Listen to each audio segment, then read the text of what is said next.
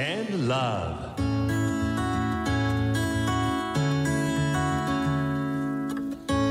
サウナをこよなく愛する私豊沢ひとみが素晴らしきサウナの世界をご紹介するコーナーラブサウナ。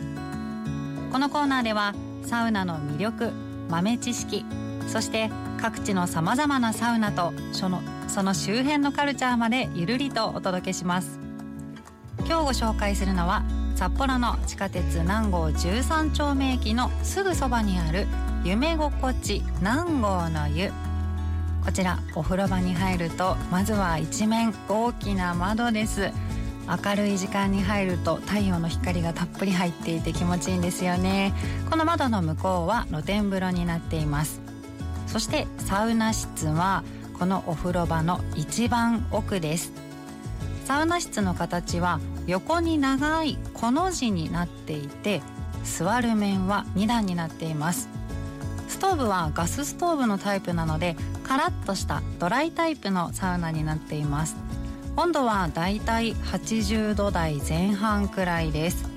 ドライタイプなので湿度の高いサウナだとじわじわじっくり汗が出てくるんですけれどもドライだと体が汗が出るまでじっくり我慢するんですよ。でもう暑いこれ以上我慢できないってなったら汗が一気にブワッと出てくるんですよね。この汗の出方が湿度によって違うんです。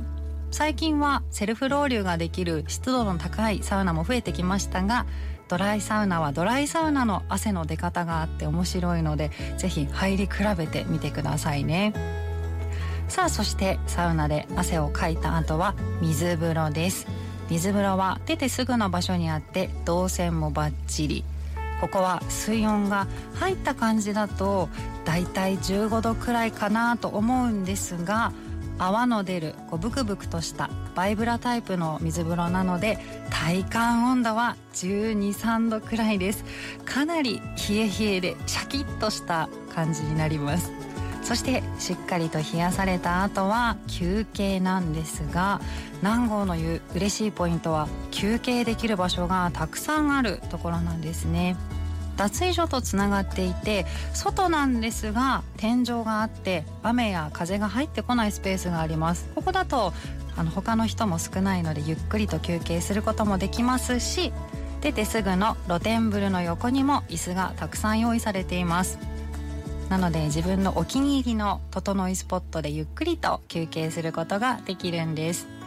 さらに嬉しいのがこの露天風呂の休憩スポット椅子が並んでいるんですけれどもこの椅子からすぐのところにサウナ室に入れるドアが用意されているんです。つまりお風呂場から入るドアとは別にもう一つドアがあります。サウナ室にドアが2つあるところ珍しいんじゃないかなと思います。なので1セット入って休憩して2セット目もまた入って休憩してまたサウナと繰り返し入りたい人にはとっても嬉しい設計になってるんですね。さらには館内に食事スペースもありますし同じ敷地内には花丸うどんもあるのでサウナ飯も充実しています。ぜひ皆さんも行ってみてくださいね。このコーナーでは皆さんからのサウナに関する質問にお答えしています。